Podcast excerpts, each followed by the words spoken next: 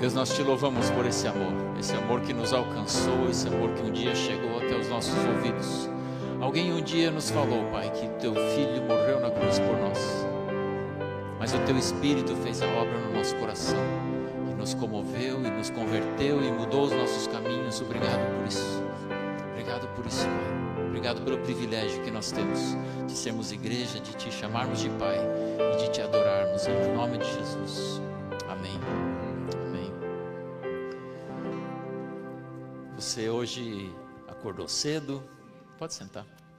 Você colocou seu despertador, tomou um café, colocou uma roupa bacana e veio para cá para encontrar com Deus. O caminho que Deus fez para te encontrar foi muito maior do que esse.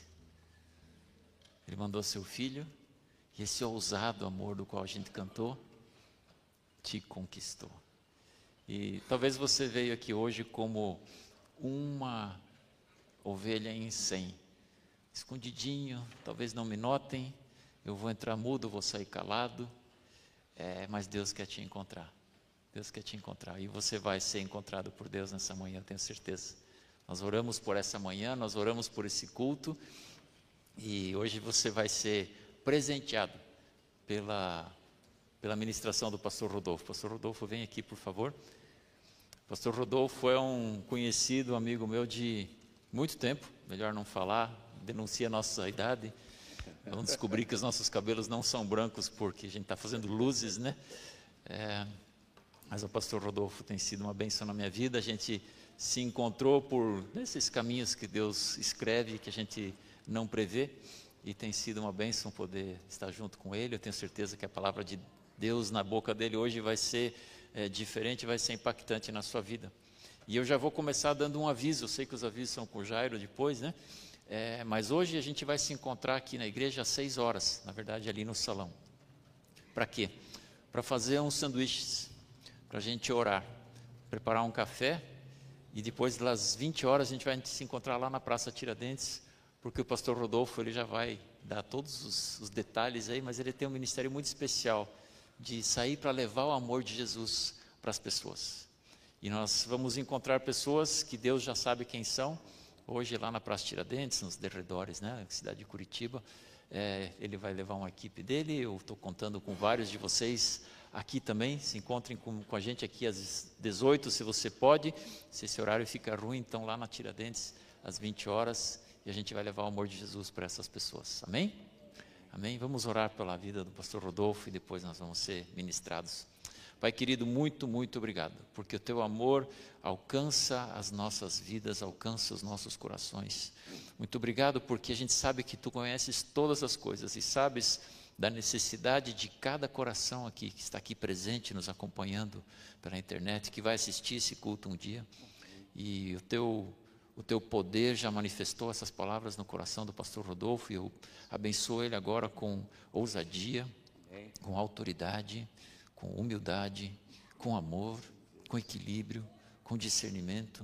Abençoa a sua vida, usa a sua voz, a sua experiência, o seu conhecimento para ministrar aos nossos corações. Em nome de Jesus. Amém? Amém. Amém.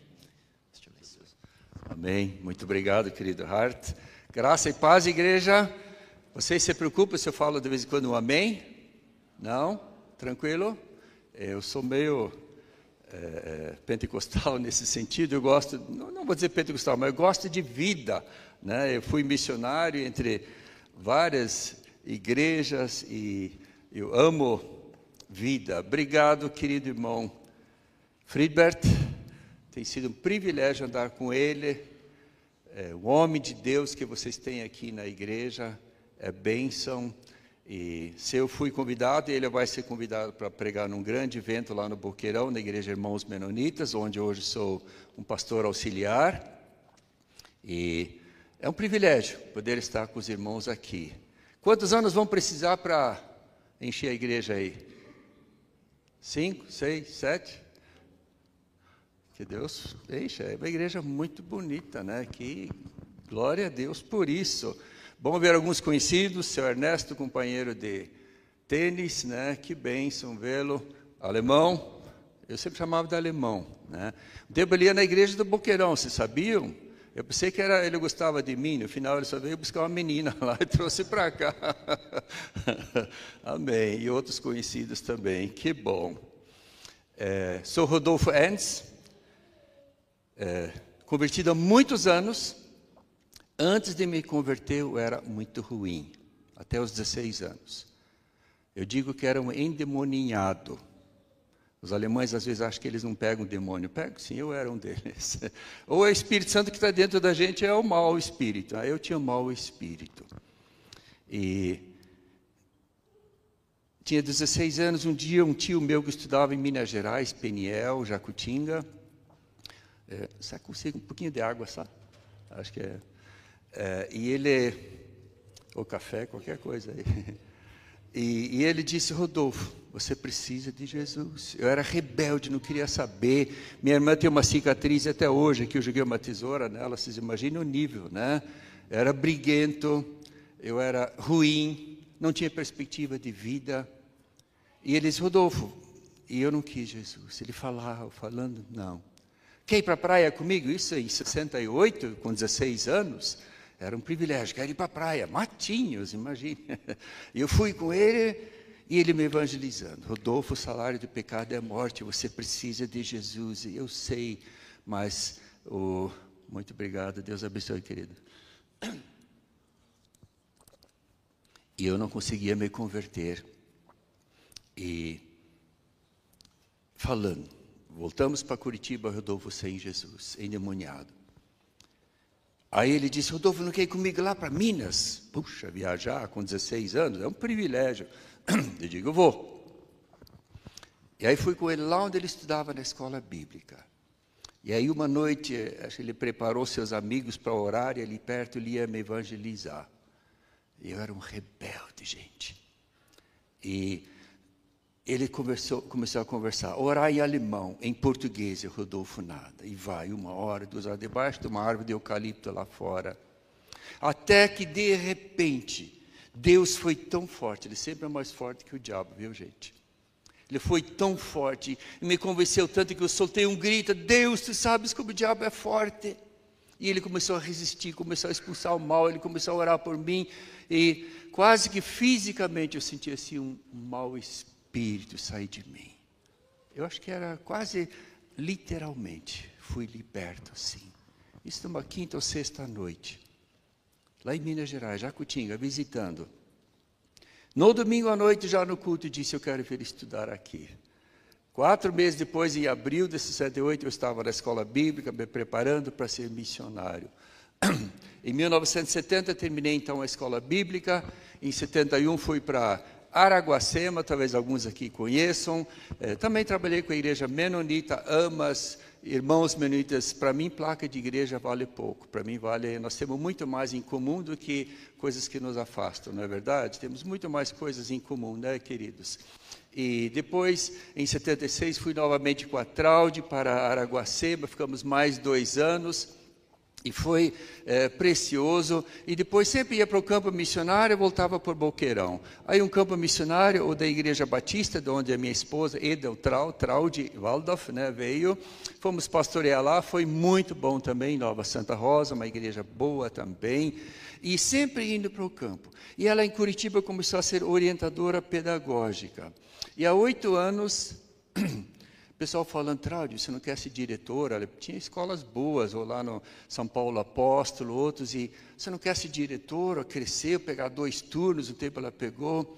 Ela disse, não, eu vou largar tudo e vou com meu marido para o campo missionário. Que?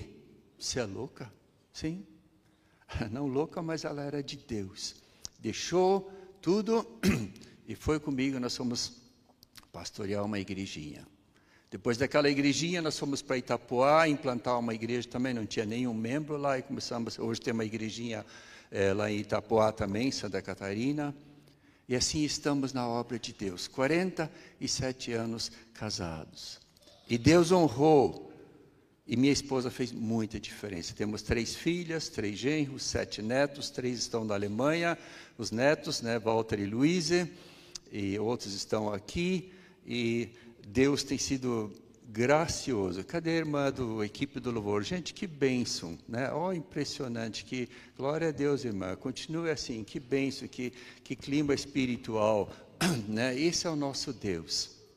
Foi, deixou, e foi, eu digo, quando cantou dos 99, eu era aquela uma. Deus deixou e foi me buscar um, um, um malandro como eu era. Hoje talvez Deus já me usou para talvez levar mil, duas mil, sei lá quantas pessoas aos pés do Senhor Jesus. É graça e misericórdia de Deus. Se eu perguntar para você, como você vai? Como você vai? O meu tema é o mais simples possível. O cristão vai bem, obrigado. Dá para ser mais simples? Mas se eu perguntar a segunda vez para ela, não vou perguntar. Como é que você vai de verdade? Talvez ela ia falar assim: Pastor, você quer saber mesmo? Estou com problemas. Talvez outros vocês aqui também. Quando a gente pergunta como é que você vai, alemão? Oh, estou joia. Alemão, como é que você vai mesmo? Você tem tempo para mim? Ou você escapou ileso, está sem problema? Não? Tem problema também, né? É isso aí. Que bom que você tem também. Né? Todos nós temos dificuldades. Mas existe um versículo, se você puder olhar na sua Bíblia ou ligar a sua Bíblia, Isaías capítulo 3, os versículos 10 e 11. Foi de lá que eu tirei, Isaías capítulo 3, eh, versículos 10 e 11. Ali fala exatamente sobre o tema que eu quero falar. Isaías 3, 10. Você pode até sublinhar na sua Bíblia e tomar isso como profético para a tua vida. Isaías 700 anos antes de Cristo, o povo de Israel já tinha se dividido em tribos, dez ao norte, duas ao sul. É, as duas do sul tinham um rei bom, daí um rei ruim. Um rei bom, um rei ruim. Mais ou menos assim. As dez tribos do norte tinham um rei ruim, daí um rei péssimo. Daí o rei ruim e daí terrível. Né? Era horrível como o povo se afastava de Deus. Aí eles foram para o exílio, Deus puniu eles porque eles não queriam seguir a Deus.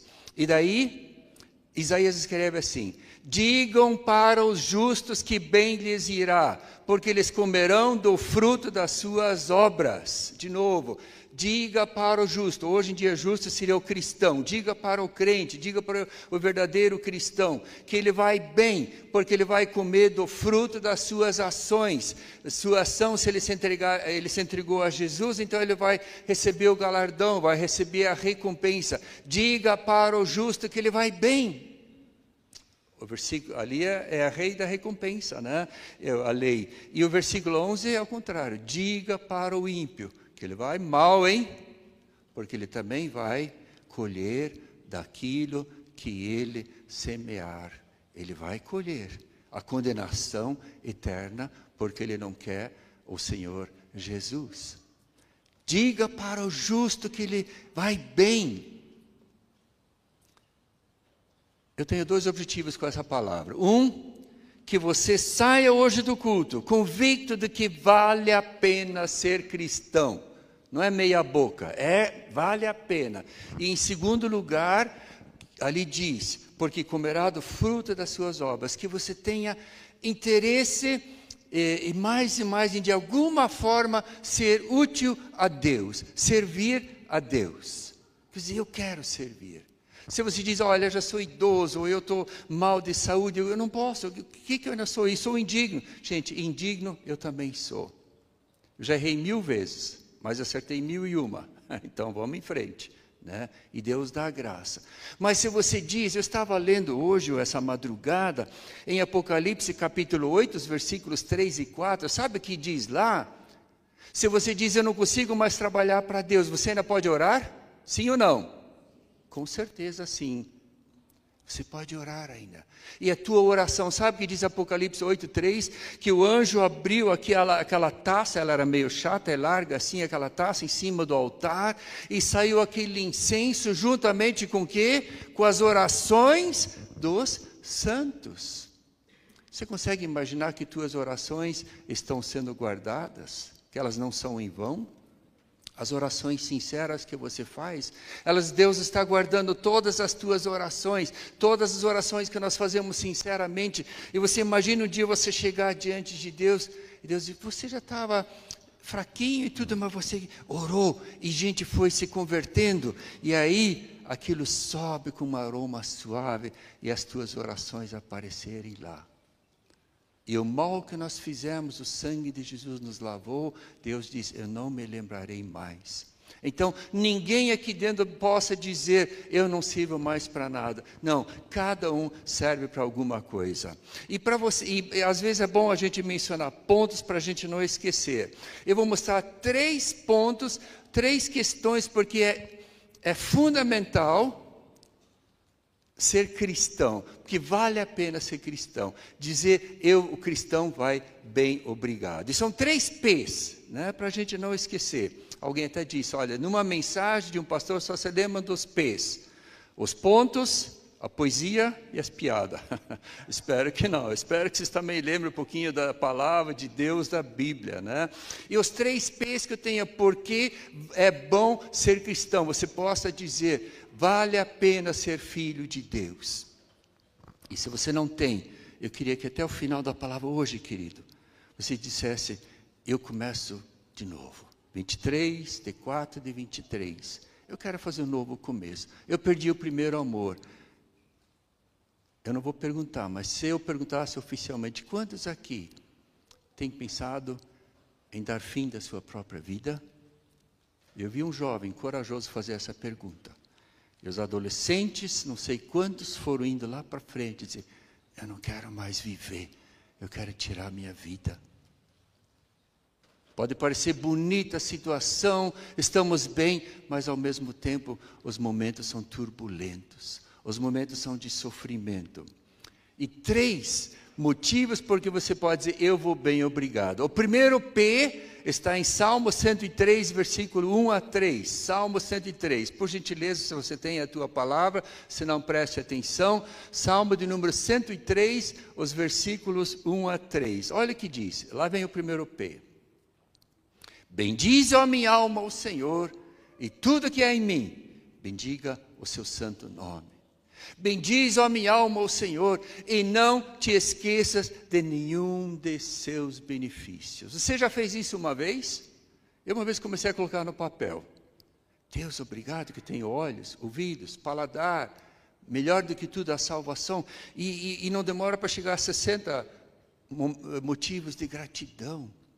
Né? Estou num país livre. Se você fizer o cálculo da tua vida, quantos por cento das pessoas desse mundo têm o que você tem? Talvez você não chegue a 5%. Se você dizer, eu sou filho de Deus, já elimina, quem sabe, 60 e tantos por cento do mundo. Se você diz, eu tenho sempre o pão, Deus supriu, vai eliminar mais tantos por cento. Eu tenho uma família de Deus, vai eliminar mais. É, eu tenho uma certa saúde, vai eliminar. Nós somos privilegiados. Era interessante você um dia pegar e escrever: Deus, obrigado por isso, por isso. Eu acho que o Espírito Santo vai gostar. Aí, yes, continua. Mas daí o versículo 3 diz o seguinte: É Ele que perdoa todos os teus pecados e sara todas as tuas feridas, também emocionais e por vezes físicas. É Ele que perdoa todos os teus pecados. Esse é o grande motivo porque vale a pena ser cristão, porque nós temos o perdão de Deus. Posso vir um amém? Amém. Gente, como é importante que nós temos o perdão de Deus. Viver com culpa é horrível. Eu sei, tempo que eu estive magoado quando estava rebelde sem Jesus até os 16 anos. Que vida ruim, que vida ruim andar sem Deus. E no dia da tua entrega ao Senhor Jesus, um caminhão de pecados foram perdoados. E agora, como filho de Deus, né? 1 João 9 diz: se confessarmos os pecados, Ele é fiel para nos perdoar e purificar de todo mal. Mas aí em Tiago 5,16 diz: confessem os seus pecados uns para os outros, para serem curados. Deus já perdoou, mas muitas vezes não somos curados ainda. Nós precisamos falar com alguém, e às vezes não é nem pecado, às vezes é, é vítima onde você sofreu muito. Eu preciso contar. Por isso o pastor disse que vocês têm esse ministério tipo rever também. Nós, eu também fiz. Como é importante a gente poder falar e poder ser curado, independente da sua idade.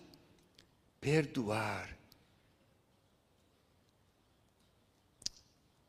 Quando a gente decide não, não consegue perdoar, dizer não. Eu vi que isso é como você pegar um carvão, uma brasa quente em mãos, e você quer julgar da pessoa que te machucou. Essa pessoa me machucou. E você quer jogar nela esse calorão e ela fica se esquivando. Estou né? nem aí. E o que, que acontece com você? Vai se queimando, vai doendo. Tem que soltar esse carvão, tem que liberar o perdão, tem que liberar para o próximo também, porque o que, se você calcular o que Jesus te perdoou, como o pastor já falou bem antes, o que Jesus já fez, é muita coisa. Quantos pecados nos libertou, perdoou, dizendo não me lembro mais, lá no fundo do mar e botou a placa ainda, né? Proibido pescar, não pode pegar de volta. Aquilo Deus colocou ali. Então o cristão, ele é, vai bem porque ele tem o perdão dos pecados. Queridos, até fisicamente, se você é perdoado e perdoa, perdoa, o teu sistema imunológico funciona muito melhor. Quando a gente libera outro. E se não libera, o que, que pode acontecer? Você pode, de repente, pegar um tumor, alguma doença, e, e, a gente pode pegar também mesmo perdoando, mas é muito mais fácil a gente ficar doente, desanimado, depressivo. Não é fácil soltar. Eu já tive problema, gente. Já me magoei. Aí fui com a família para o Nordeste passear, mas aquela pessoa ficava conversando comigo. E aí de noite aquele travesseiro, né, parece que tem uma mola assim, né, você não deita direito, né? Até você Deus eu libero em nome de Jesus, né? Liberar todos para você ter vida de qualidade, dizer eu vou bem, obrigado. Cristão vai bem, obrigado. O segundo P, o cristão vai bem porque ele tem Romanos 5:1. Sendo pois justificados Fomos salvos. Nós temos o quê? Com Deus? Paz com Deus. Sendo justificados, nós temos paz com Deus. Paz que não vem em comprimidos. Paz que, é, que vem de Deus. Paz que não é necessariamente é, quietude lá fora, mas quietude interior. Isso um cristão tem. O mundo faz diferente. A paz que o mundo procura é tão diferente. O cristão não. Ele pode se sentir totalmente bem na presença de Deus. Não é ausência de barulho, mas quietude interior. Se você imaginar aquele canhão desativado há séculos, de repente lá na boca do canhão vem uma pombinha tal, e faz um ninho bonito lá dentro, toda segura. Por quê? Não vai acontecer nada.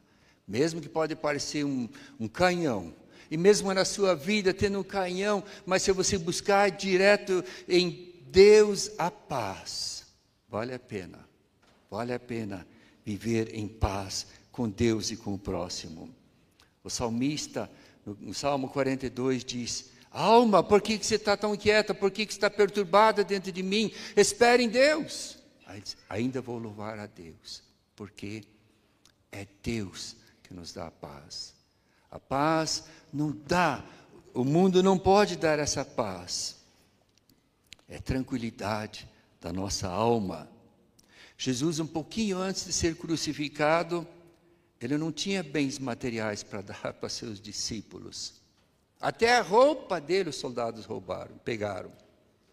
Mas ele tinha uma coisa: deixo-vos a paz, a minha paz vos dou. Não dou como o mundo a dá. A paz do mundo é sexta de noite, acabou o expediente, agora nós vamos farrear, nós vamos bagunçar. E a paz do mundo, queridos, deixa ressaca. A paz de Jesus não deixa ressaca. A paz que Jesus dá, se você sai do culto aliviado, depois de um louvor desse, e depois de você estar na presença de Deus, aqui na casa de Deus, você vai para casa, Deus, eu recebo a tua paz, não como o mundo a dá. O mundo quer dar na base da droga, na base da, é, da, da exposição, de mostrar o que você é, o que você tem. Tudo aquilo não traz verdadeira paz. Jesus, queridos, ele também diz, antes de morrer, estas coisas vos disse para que em mim vocês tenham paz. No mundo vocês vão ter aflições, mas tenham bom ânimo.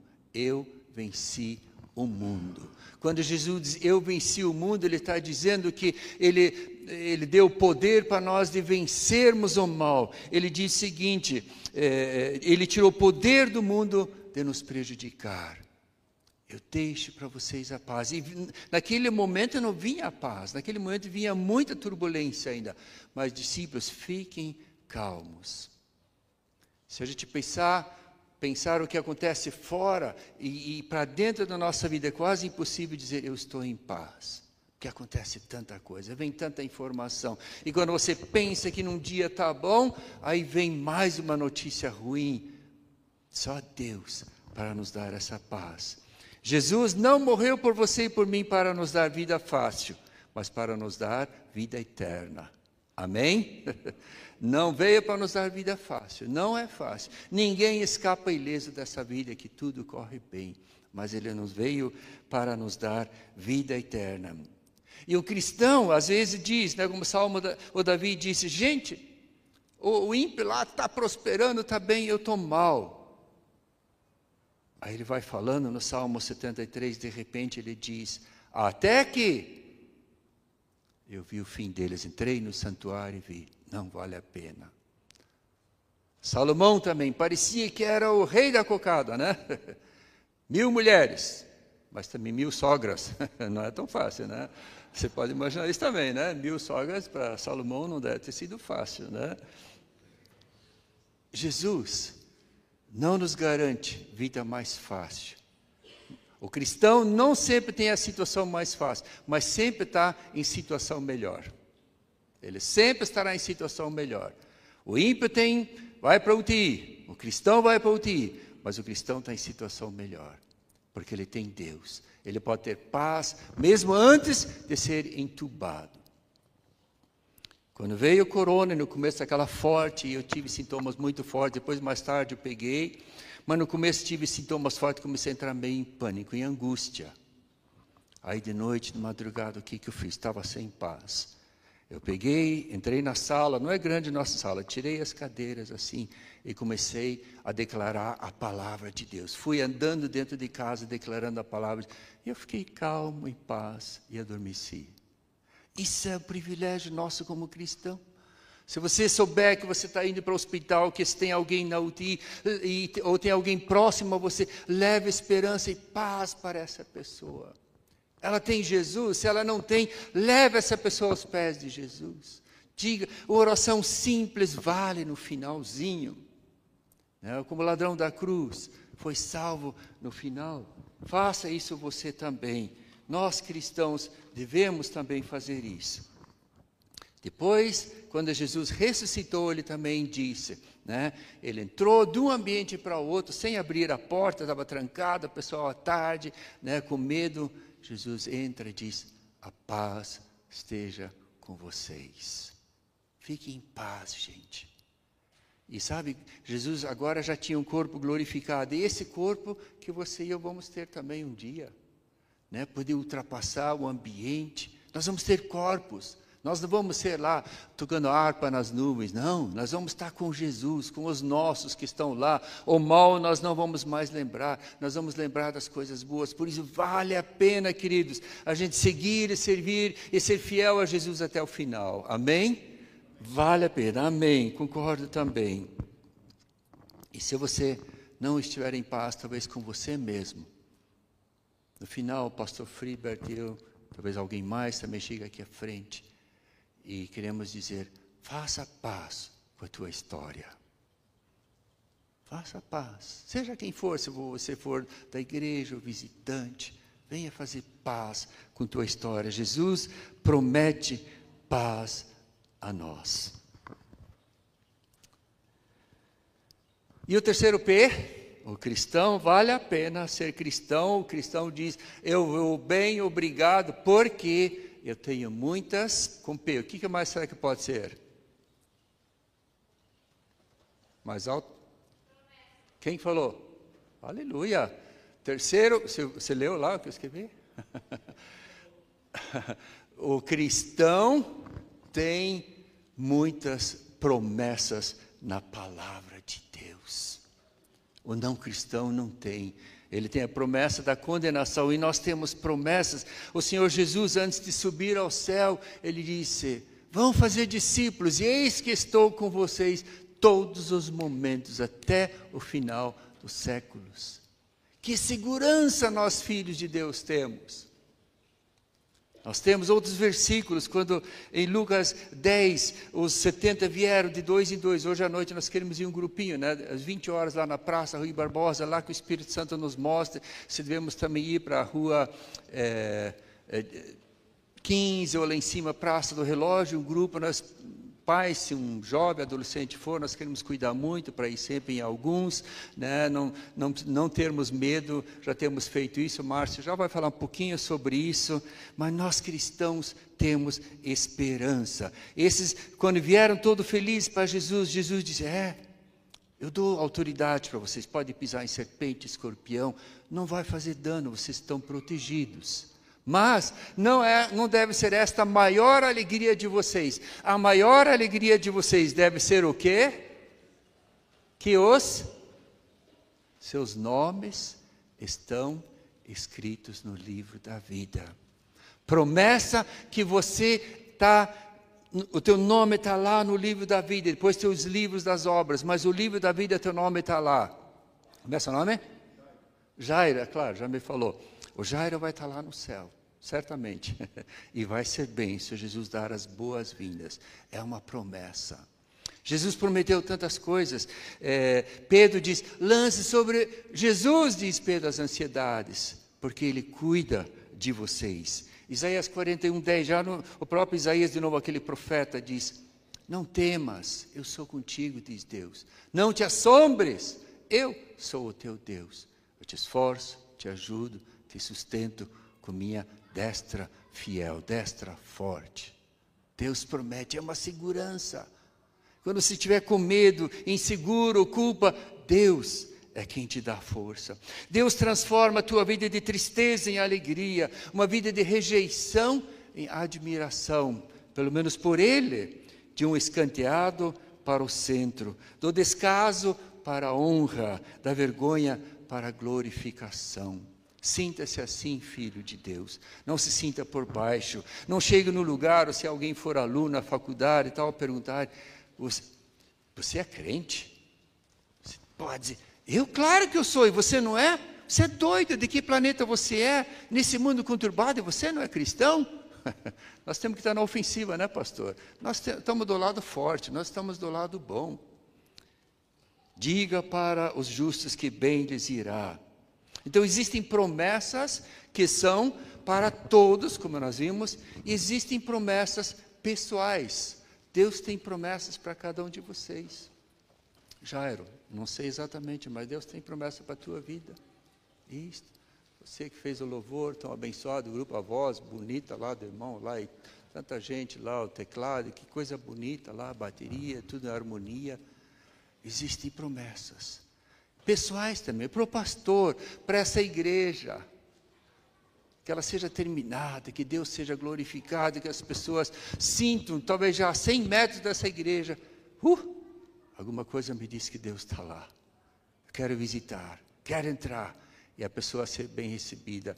O, o, meu amigo Márcio, pastor, mas como são receptivos aqui, né? Isso é muito gostoso, e isso no, no momento que é um grande feriado, né? Graças a Deus que vocês estão. Na nossa igreja fala que os pobres ficam, os ricos vão. Aqui acho que não é assim. Né? Os ricos estão de férias nós estamos aqui. Aqui possivelmente não é assim.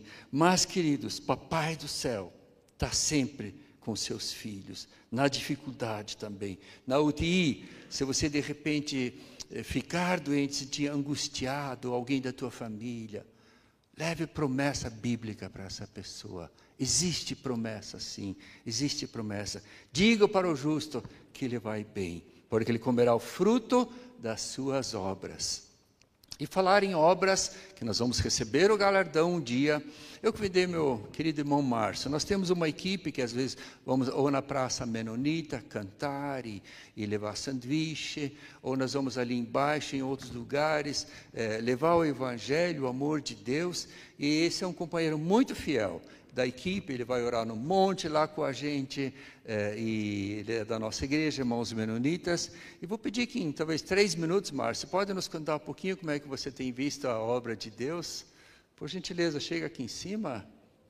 Fiel, ele é fotógrafo profissional, se você quer fotografar um casamento, é com ele. Márcio, como é que é essa tua nossa ida? Como é que você sente? Bom dia a todos, a graça e a paz. Então, o pastor Rodolfo, na verdade, ele é uma pessoa bastante receptiva que tem uma facilidade muito grande de atrair as pessoas, e eu fui uma delas. E esse amor que ele sente pelas pessoas que ainda estão lá do lado de fora, é o mesmo sentimento que Deus colocou por sua graça e bondade no meu coração. Já fiz esse trabalho com meus sogros e hoje, fazendo esse trabalho com o pastor Rodolfo, temos tido muitas experiências, ouvido histórias de pessoas que têm se tornado invisível para muitas pessoas. E pessoas que abrem o seu coração, contam um pouco da sua história, oramos por eles, dispensamos um pouco do nosso tempo para atender essas pessoas, que são tão importantes como todos nós. E sabemos que nisto está o amor de Deus, porque quero ser bem breve, o pastor me deu meia hora só, né? É, Romanos 5 e versículo 8 diz assim: Porque Deus prova o seu amor para conosco, em que Cristo morreu por nós, sendo nós ainda pecadores. Ele não esperou uma pessoa tomar a decisão, mas ele já investiu em nós antes de qualquer coisa. Então eu sou muito grato ao trabalho que nós temos feito. Ora no Boqueirão, ora no Largo da Ordem, ora no centro. E pessoas que. histórias das mais diversas. E sabemos que a boa mão de Deus está ali presente, né, Pastor Rodolfo? Fazendo presente naquele momento, porque nós somos o pequeno luzeiro que Deus usa para poder levar um pouco de esperança a essas pessoas. E acredito que quando Deus, através do seu Espírito, impulsiona um dos seus filhos, é porque Deus já está à frente trabalhando. Porque Deus não faz nada em vão. Se Ele coloca no coração de alguém para transmitir o seu amor àqueles que ainda estão lá fora, com certeza Deus tem algo a fazer. Obrigado, querido Márcio. Nós temos. Amém. Opa, glória a Deus. Nós temos evangelizado e mulheres na rua, levado o amor de Deus. Tem uma condição para você hoje à noite: ter amor para essa pessoa.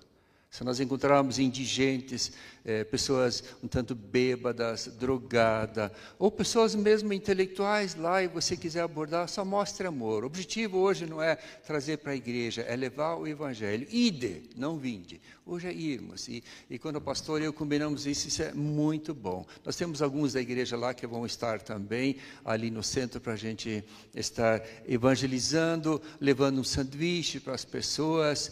E, e tinha uma, uma mulher lá, e para os trans também, a gente leva o evangelho. Não sei, tem alguns minutinhos ainda? É? é? a gente leva o evangelho para trans e, é, transexual e uma condição: levar o amor de Deus para eles, amá-los também com o nosso amor. Né? Receber, um trans receber um abraço nosso. Eu ia dar um mensageiro para um e dizer: Olha, eu vou pegar, acho que ele viu que eu era velho, eu vou pegar, mas vou colocar do lado. Tipo, vocês crentes são muito punitivos ou tal. Digo: Não, camarada, pega. Eu não quero. E ele se sentiu rejeitado. E digo: Que dia que se faz aniversário? 12 de janeiro. Digo, uau, tem um versículo aqui exatamente para você. Agora fiquei curioso. Curioso, sei lá o que ele falou. Aí digo, Deus, agora capricha no versículo, aí também não manda esse homem para o inferno aí também, né? E foi um versículo muito lindo, bem naquele dia, e, e, ele recebeu aquele mensageiro. Então hoje nós vamos distribuir. Minha mãe distribuía tantos mensageiros, um dia, tempo depois, acho que era assim, veio uma senhora abraçá-la em casa lá, e, e, e disse, Dona Catarina, por, causa do mensageiro, eu me entreguei a Cristo, meu filho se converteu e agora ele quer estudar para ser pastor ou para ir para a obra. Uau! A gente não sabe quanto Deus pode usar quando nós colocamos, levamos o amor para essas pessoas. Há uns versículos que nos manda ir. Provérbios 24, 11 diz: Livra os que estão sendo levados para a morte, se os puderes arrancar. Pensa, você quer livrar alguém? Isaías 52, 7 quão formosos são sobre os montes os pés daqueles que anunciam, dizendo: O teu Deus reina. Como é importante a gente fazer isso. João 9, 4 é um versículo muito atual. Não dizeis vós que ainda há tanto tempo para a colheita, quatro meses, tal. Eis, eu digo, levantai os vossos olhos. Ou é João, agora não sei se é 9 ou capítulo 4. Porque os campos estão brancos para a ceifa. O Senhor Jesus está às portas. E a nossa função, falar de Jesus para alguém. Então, se você estava em dúvida sim ou não, vai hoje à noite, fale com o pastor e vamos nos encontrar às 20 horas ali no centro e você mostra um pouco do amor, das 20 até umas 21 e 30, não é muito tempo, mas orando nas ruas, eu vi gente lá, um homem na barraca lá, eu tinha dois carros antes da pandemia, mas talvez com separação e tudo, estava ele dormindo na barraca na rua 15. Triste, né? não tinha mais nada, assim, tinha uma barraca. E quanta gente está precisando do nosso amor, a gente levar uma esperança, e de repente alguém diz: Olha, eu quero muito ser internado. A gente pega o nome dele numa dessa, a gente arruma um lugar para ele ser internado. Teve um que quase gritou: Me interna, por favor. Aí eu fui atrás: Tem um lugar? Tem sim. A gente pode ajudar essas pessoas. Né? Vamos provocar um sorriso no rosto de Deus. Vamos mandar material lá para cima, aqui embaixo nós temos, mais para cima. E cada pessoa que você aborda, um copo de água que você doa para alguém, não vai ficar sem recompensa quando é feito com amor. Vai ter recompensa. E se Jesus está às portas, talvez não vai dar para terminar essa igreja, né? Se Jesus voltar antes, e a gente for arrebatado, amém também, né, irmão Jairo? Glória a Deus se ele vier.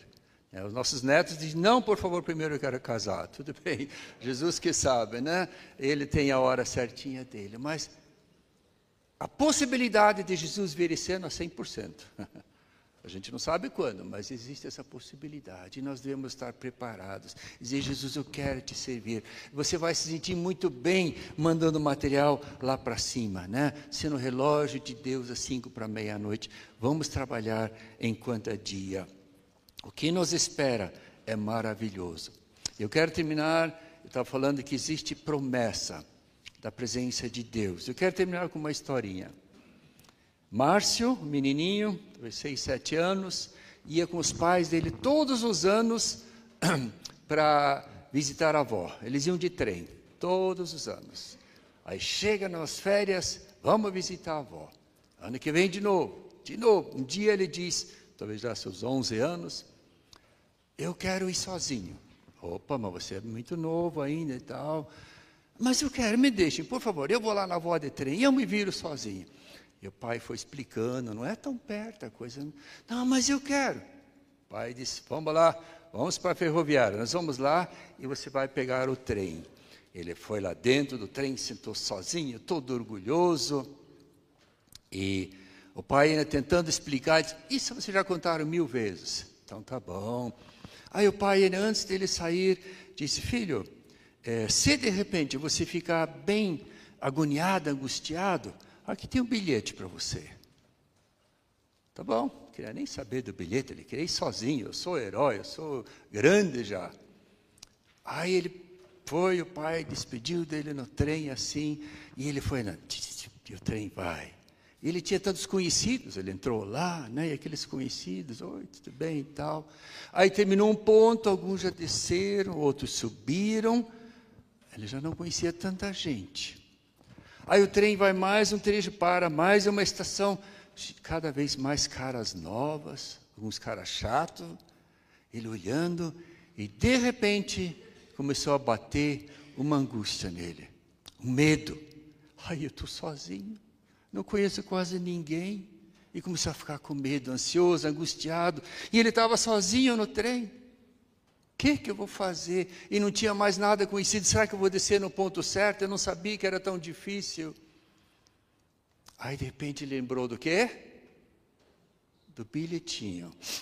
Aí ele pega o bilhetinho, ele abre, ele olha, estava escrito assim: Papai está no último vagão. Papai estava com ele, ele não estava sozinho. Papai estava com ele. Aí ele ficou totalmente seguro novamente. E assim é a nossa vida com o Pai do céu. A gente não vê, muitas vezes nem sente, muitas vezes está cansado de orar. Volte, volte ao primeiro amor. Eu queria que você fizesse nesse momento, eu não sei se existe mais uma música do louvor ou não. É, quiserem, talvez no começo, mais tocar e murmurar assim, ao invés de cantar. Eu gostaria de dar oportunidade, até se do louvor também alguém quiser, e dizer: Olha, eu, eu sinto que eu preciso fazer um novo começo com Deus. Eu quero renovar. Eu quero ter alegria em servir. Eu quero ser alegre em ser filho do papai. Se você pensar agora, e perguntar para o papai do céu. Talvez você não queira orar ao papai. Talvez você diz, eu não quero falar papai porque meu pai terreno não foi nenhum referencial. E palavra pai me dói. Jesus cura disso também. Talvez você queira orar ao Espírito Santo, porque Ele que convence você. Perguntar, Espírito Santo, como é que eu estou contigo? Ou talvez você queira falar com Jesus e dizer: Eu quero renovar minha vida contigo. Eu quero poder dizer: vale a pena ser cristão. Eu vou bem, obrigado. Pastor, sabe que nós dois podemos ficar aqui junto comigo e gostaria de convidar pessoas, seja lá de que idade for, qualquer pessoa, desde criança, adulto, idoso, dizer: Eu preciso renovar minha força. Ore por mim, pastor. Eu creio no poder da oração, irmãos. Eu creio no poder do dois a dois. Talvez você diga: Eu gostaria de contar um pouco de mim, a minha situação, a minha dor. Vem aqui para frente, nós vamos orar agora e depois do culto podemos orar com você novamente. Estamos aí.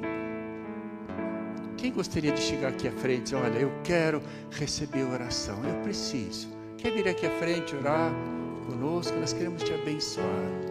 Chega aqui à frente, em nome de Jesus. Deus, Deus te abençoe. Mais alguém? Vem aqui à frente, renova tua vida com Deus. Glória a Deus, glória a Deus. Queremos orar por você.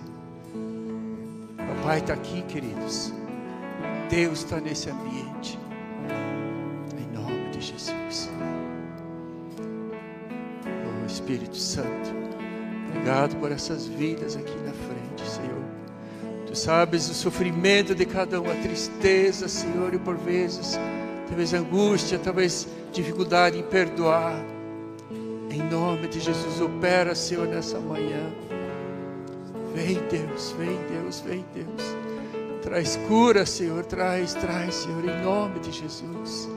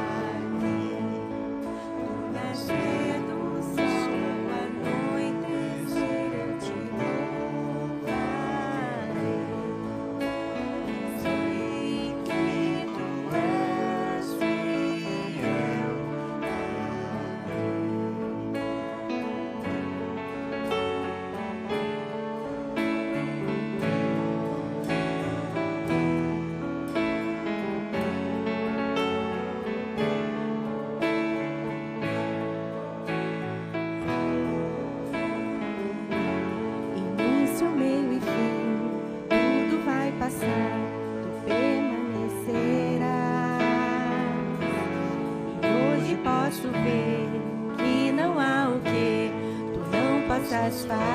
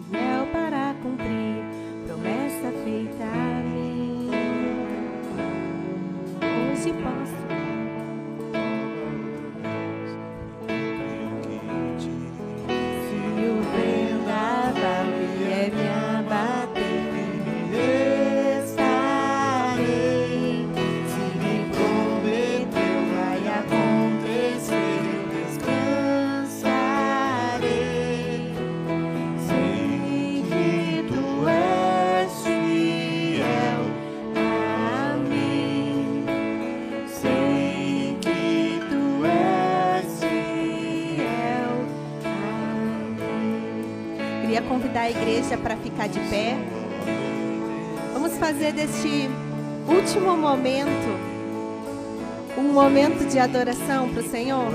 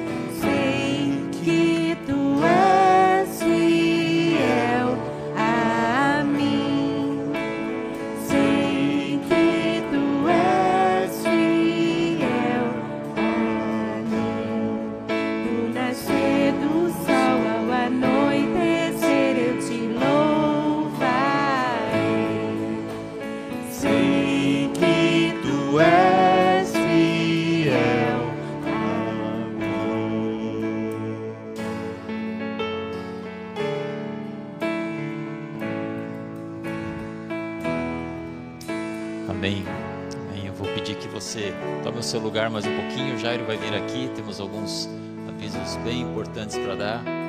Esse tempo não termina aqui, você continua depois adorando a Deus. Quem quiser receber uma oração, o pastor Rodolfo está à disposição. Pode vir falar comigo também. Jairo, obrigado por servir a Deus aqui.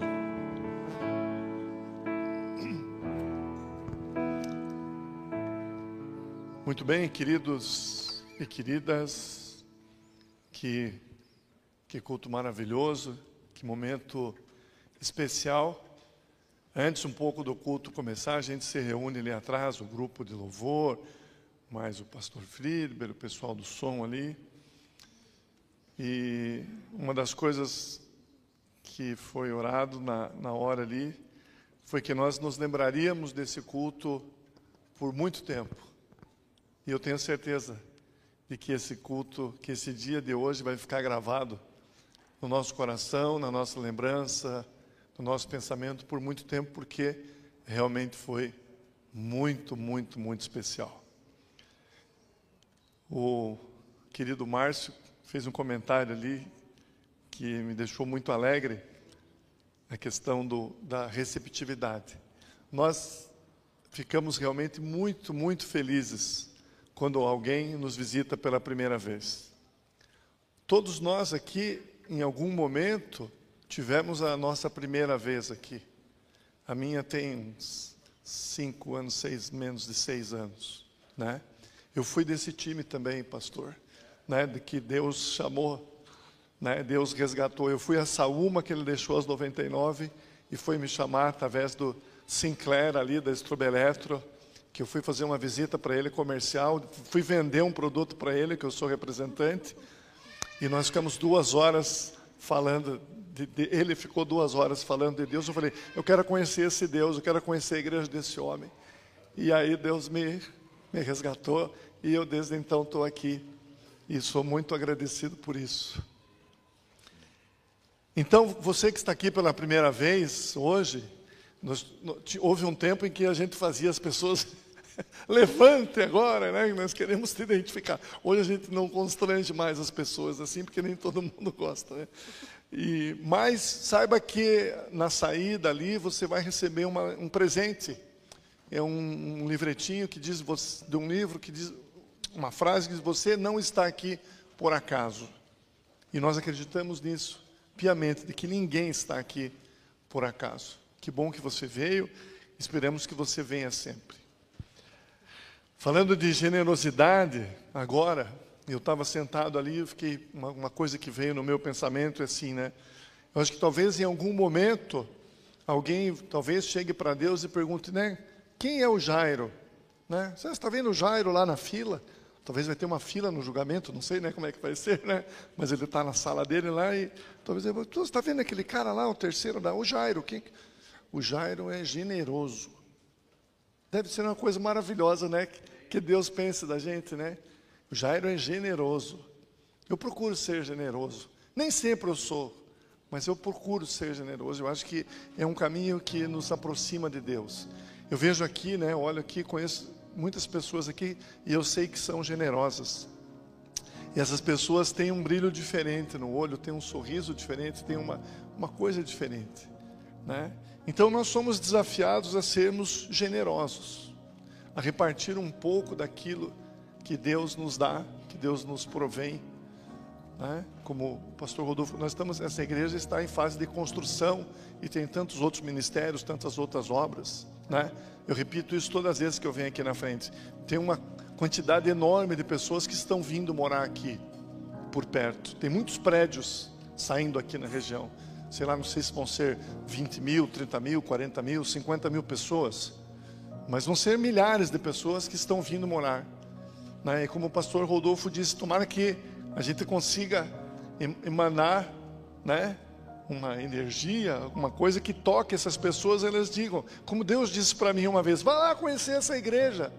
Né? Eu estudava aqui do lado, a uma quadra aqui, nunca tinha entrado aqui dentro. Né?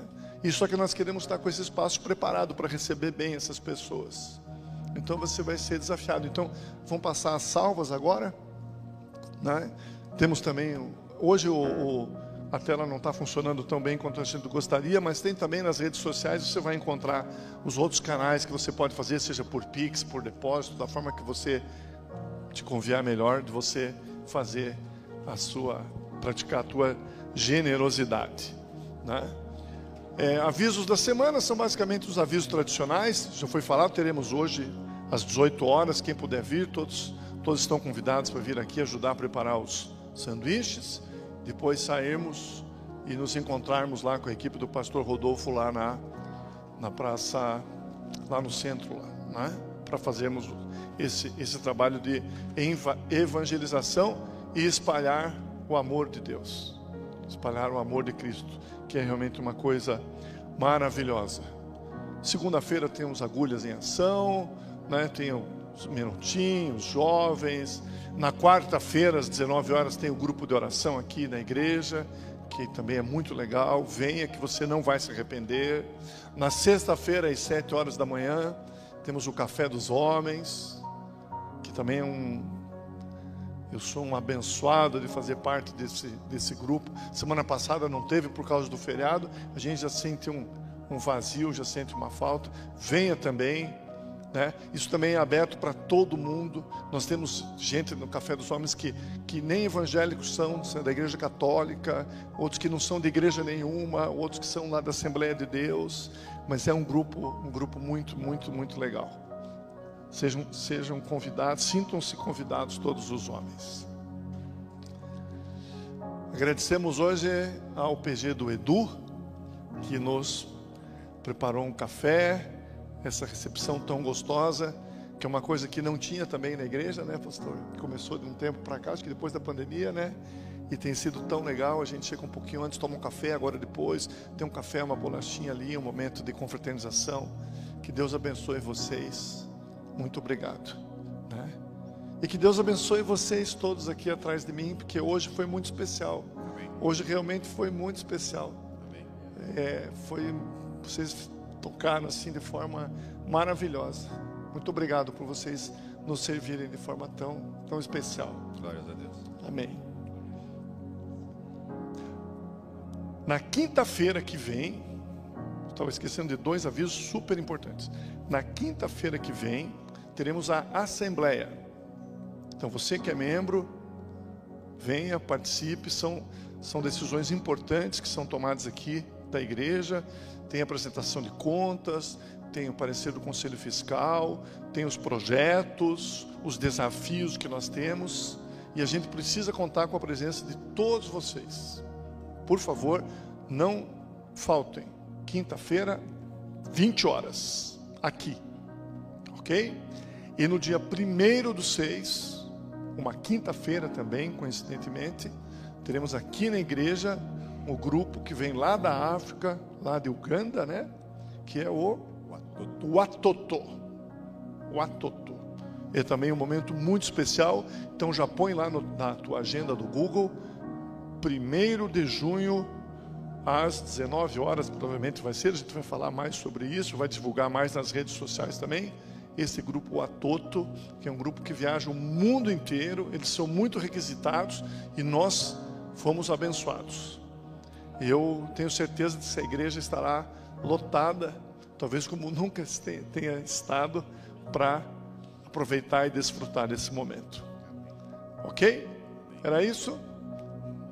Então, feche os teus olhos, te convido mais uma vez a unir-se comigo numa oração para finalizarmos esse culto. Deus amado, Pai querido, mais uma vez nós te agradecemos, Senhor. Que culto maravilhoso Obrigado por estares aqui conosco através do Teu Espírito Santo, Senhor, ministrando o pastor Rodolfo, pastor Friber, cada um de nós aqui, Deus.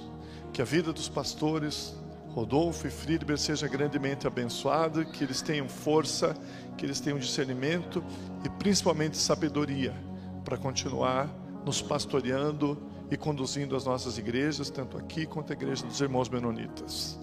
Deus, que o domingo de cada uma dessas pessoas aqui presente e dos que estão nos acompanhando pelas redes sociais seja abençoado de forma muito especial. Que seja realmente um domingo maravilhoso. Oramos e te agradecemos em nome do teu filho Jesus. Amém. Vão em paz. Bom domingo. Deus abençoe. Valeu.